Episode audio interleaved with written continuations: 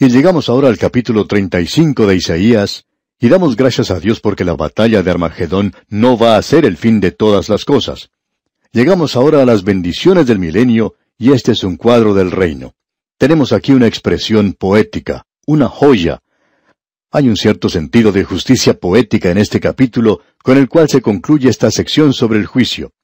Los fuegos del juicio ya se han apagado, la espada de justicia está envainada, la noche de los problemas de este mundo ha finalizado y la mañana de las delicias del milenio ha llegado. Esta sección finaliza en el tema de la paz sobre la tierra en abundancia y en prosperidad. El método de Dios ha sido el de pasar a través del sufrimiento a la paz, a través de la noche a la mañana, a través del juicio a la salvación, a través de las lágrimas al gozo de la mañana. La calma de este capítulo es un contraste con las tormentas del juicio de los últimos capítulos que acabamos de observar. De esos capítulos que lo precedían, podemos decir como dice el escritor de Cantar de los Cantares, ha pasado el invierno y las flores aparecen sobre la tierra. Tenemos ante nosotros ahora tres secciones. En los primeros dos versículos, la tierra material será restaurada y la maldición del pecado será quitada del cuerpo de esta tierra. En los versículos tres al nueve, el cuerpo del hombre será renovado. Esta es el alma de la tierra, la humanidad. Luego, en el versículo diez tenemos que los miembros de la familia de Dios regresarán a Sión, y aquí tenemos el espíritu de la tierra. Veamos esto, leamos el primer versículo de este capítulo 35 de Isaías. Se alegrarán el desierto y la soledad, el yermo se gozará y florecerá como la rosa. Los desiertos de este mundo en la actualidad no están disminuyendo en su tamaño. Lo que en realidad sucede es que se hacen cada vez más grandes. Las sequías y la erosión de este suelo están apresurando el proceso hoy, y la contaminación ambiental está llenando esta tierra. Todo eso cambiará completamente en el milenio. Toda la contaminación ambiental será quitada. También será quitada la maldición del pecado. Y tendremos entonces esta maravillosa declaración de este primer versículo donde dice, Se alegrarán el desierto y la soledad, el yermo se gozará y florecerá como la rosa. Ese es el cuadro del futuro de esta tierra. Luego leemos en el versículo dos, Florecerá profusamente y también se alegrará y cantará con júbilo. La gloria del Líbano le será dada, la hermosura del Carmelo y de Sarón. Ellos verán la gloria de Jehová, la hermosura del Dios nuestro. El apóstol Pablo nos dice allá en su epístola a los romanos que toda la creación gime a una y a una está con dolores de parto hasta ahora. En el milenio, la creación toda se regocijará. En el versículo 3 vemos que también el hombre será renovado, porque la creación está esperando que nosotros recibamos cuerpos nuevos. En los versículos 3 y 4 de este capítulo 35 de Isaías leemos, Fortaleced las manos cansadas, afirmad las rodillas endebles. Decid a los de corazón apocado, esforzaos, no temáis. He aquí que vuestro Dios viene con retribución, con pago. Dios mismo vendrá y os salvará. En medio de las tormentas de juicio, el pueblo de Dios puede regocijarse porque ellos saben que Dios vendrá y los salvará. La iglesia tiene además el gozo de nunca experimentar ese período de la gran tribulación. Luego se nos dice en los versículos cinco y seis, Entonces los ojos de los ciegos serán abiertos y los oídos de los sordos se abrirán. Entonces el cojo saltará como un ciervo y cantará la lengua del mudo, porque aguas serán cavadas en el desierto y torrentes en la soledad. Las enfermedades y el sufrimiento y toda la aflicción es un resultado del pecado del hombre. Todo eso, amigo oyente, será quitado en el milenio. Ahora en el versículo siete de este capítulo treinta y cinco de Isaías leemos El lugar seco se convertirá en estanque, y el sequedal en manaderos de aguas, en la morada de chacales, en su guarida será lugar de cañas y juncos. Qué cuadro más hermoso el que tenemos aquí, amigo oyente. Y luego en el último versículo de este capítulo treinta y cinco de Isaías, el versículo diez leemos Y los redimidos de Jehová volverán y vendrán a Sión con alegría, y gozo perpetuo será sobre sus cabezas, y tendrán gozo y alegría, y huirán la tristeza y el gemido.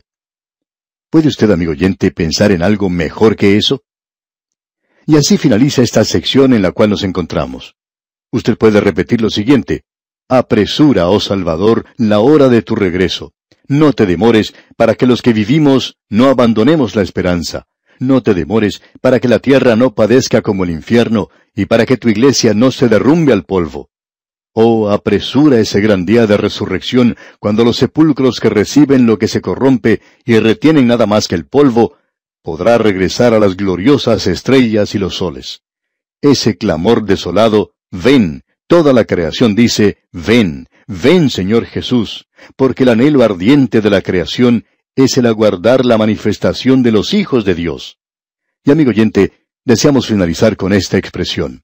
Dios mediante, en nuestro próximo programa, vamos a continuar con nuestro estudio en el capítulo 36 de Isaías, que trata de la gran sección histórica del libro de Isaías. Mientras tanto, le aconsejamos, como lo hacemos con frecuencia, que usted lea el capítulo 36 de Isaías y se familiarice con su contenido.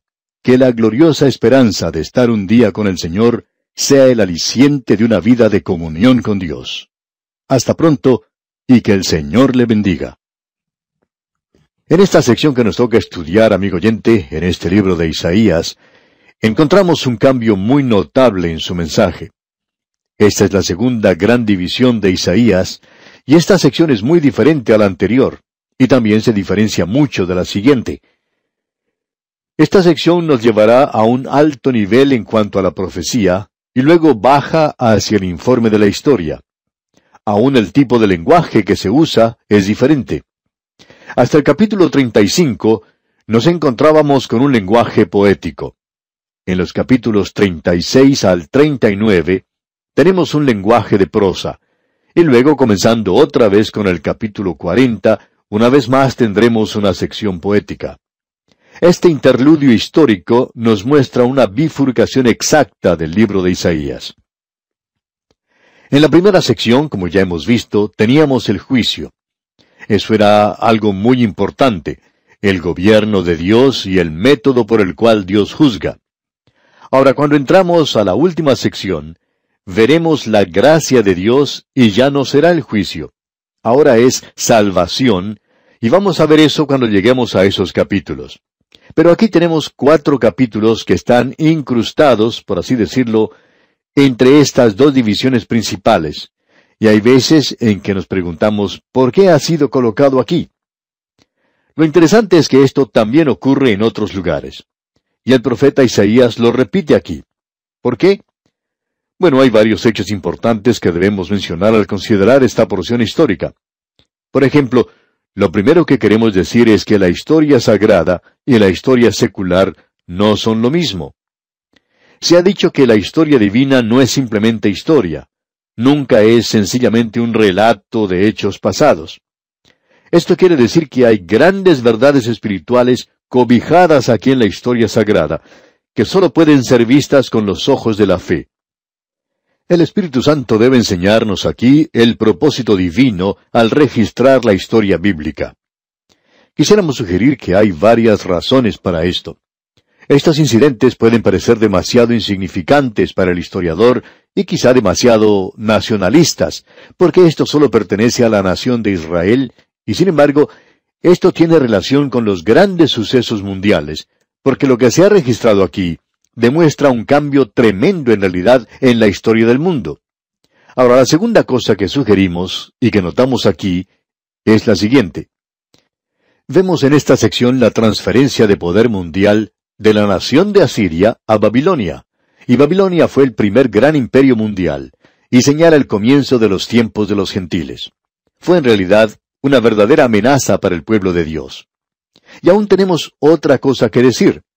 Esta sección es un registro de un hijo de David que fue acosado por los enemigos y quien estuvo al mismo borde de la muerte, pero fue librado de eso y continuó reinando. Creemos que esto señala a otro gran hijo de David, quien fue acosado por los enemigos cuando vino a este mundo, fue entregado a la muerte, resucitado de entre los muertos y que vendrá otra vez a reinar. Esto hace de esta porción una sección muy interesante en las Escrituras. Regresamos otra vez a estos grandes eventos que se mencionan en esta sección. El segundo que queremos mencionar es que esto ha sido registrado tres veces en las Escrituras.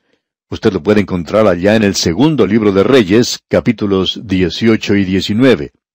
También en el segundo libro de Crónicas, capítulos 29 y 30, ya hemos tenido esto ante nosotros en otra oportunidad, en realidad dos veces, y creemos que vamos a pasar sobre esto aquí quizá un poco rápido. El tercer hecho significativo que tenemos aquí es que se mencionan grandes milagros que ocurrieron en esta breve sección. El primero de ellos es que el ángel de Jehová da muerte a ciento ochenta y cinco mil asirios. También vemos que el sol retrocede diez grados en el reloj de Acaz.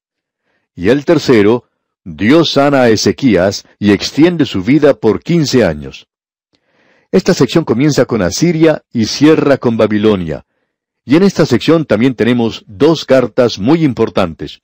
La primera de ellas provenía del rey de Asiria, lo que provocó que Ezequías se dirigiera directamente a Dios en oración, y Dios libró a su pueblo. La segunda carta fue enviada por el rey de Babilonia, lo que halagó mucho a Ezequías.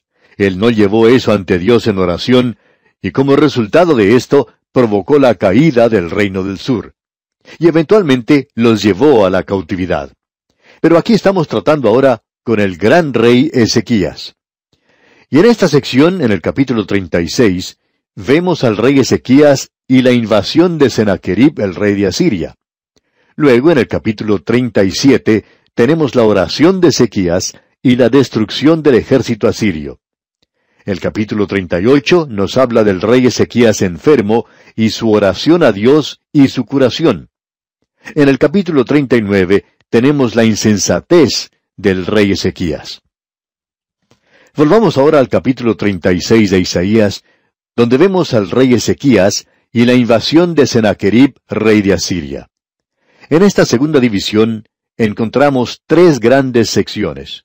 Tenemos a Ezequías y Asiria en los capítulos 36 y 37.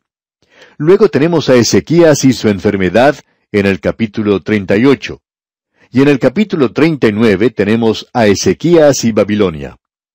En el primer versículo del capítulo 36 leemos, Aconteció en el año catorce del rey Ezequías, que Sennacherib, rey de Asiria, subió contra todas las ciudades fortificadas de Judá y las tomó.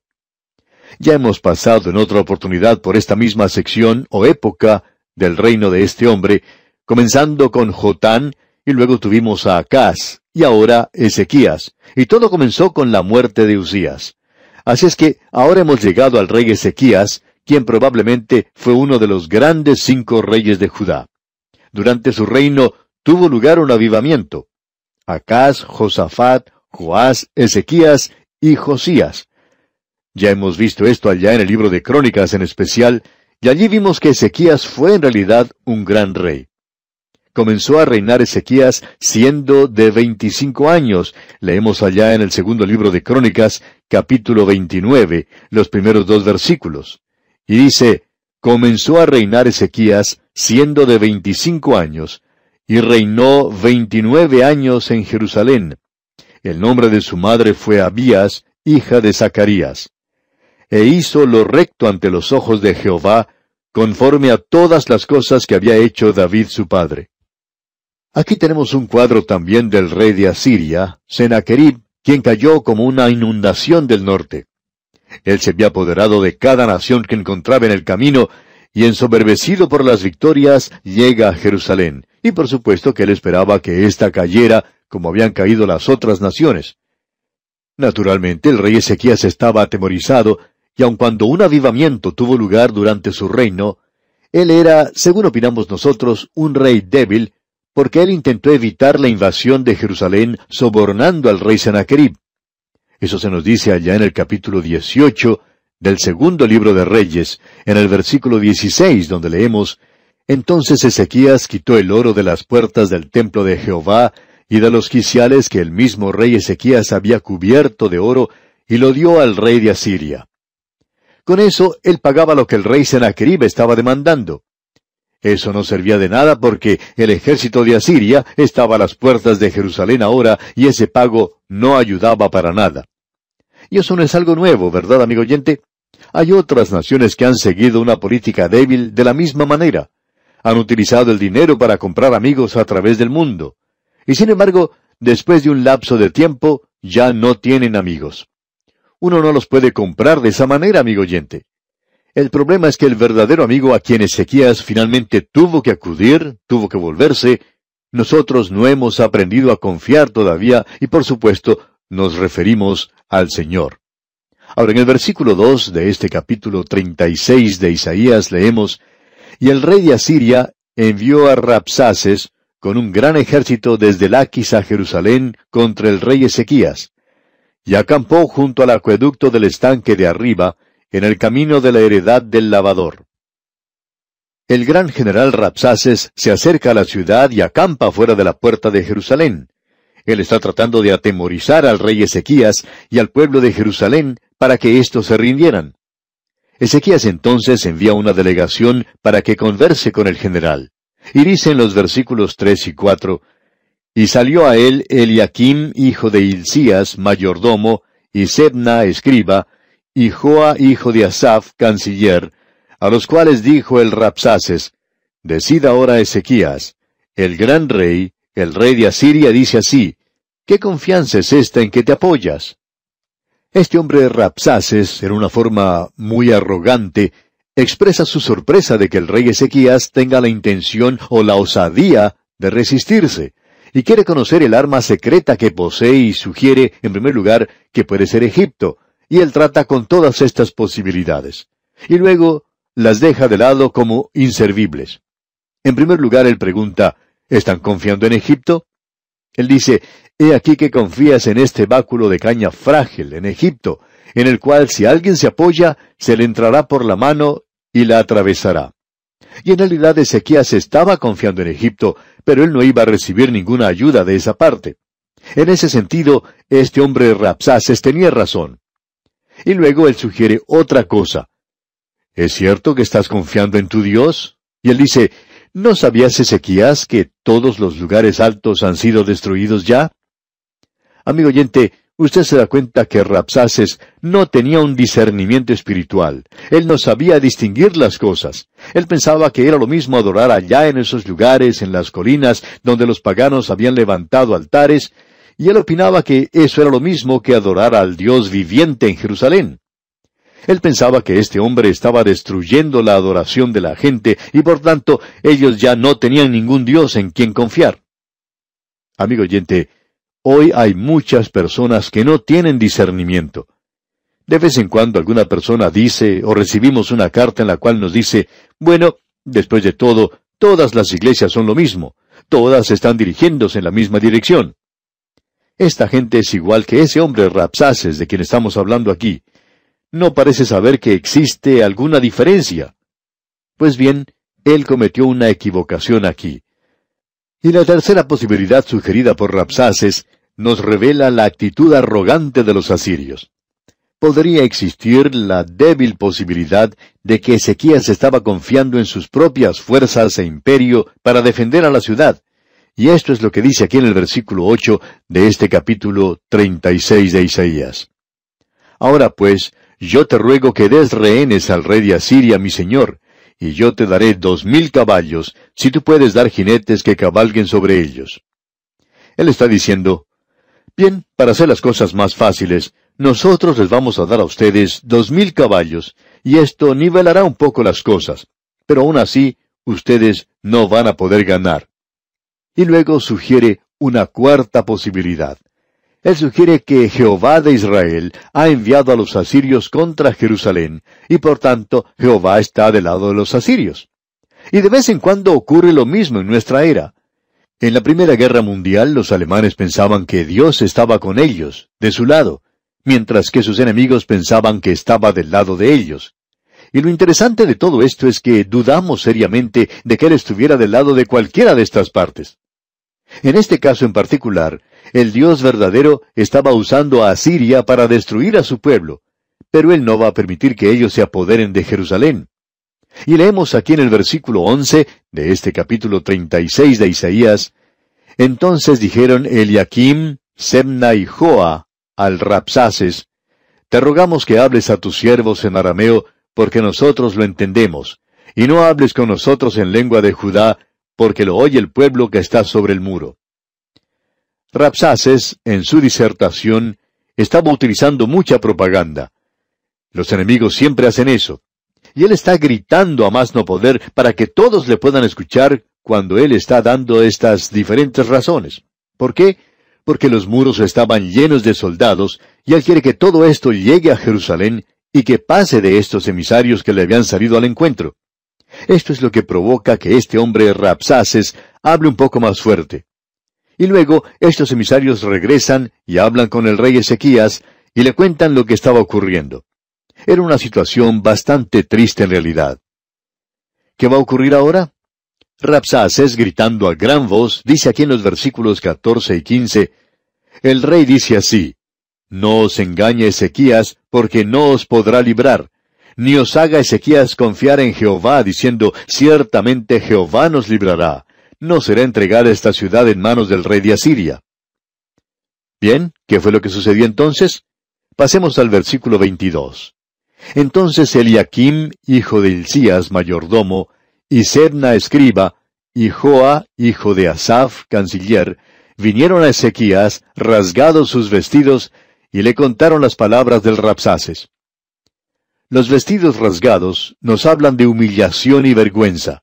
Después de todo, el Señor Jesús dijo que Salomón, con toda su gloria, no había sido vestido como las flores. Pero las ropas, usted sabe, como dicen hoy, hacen al hombre.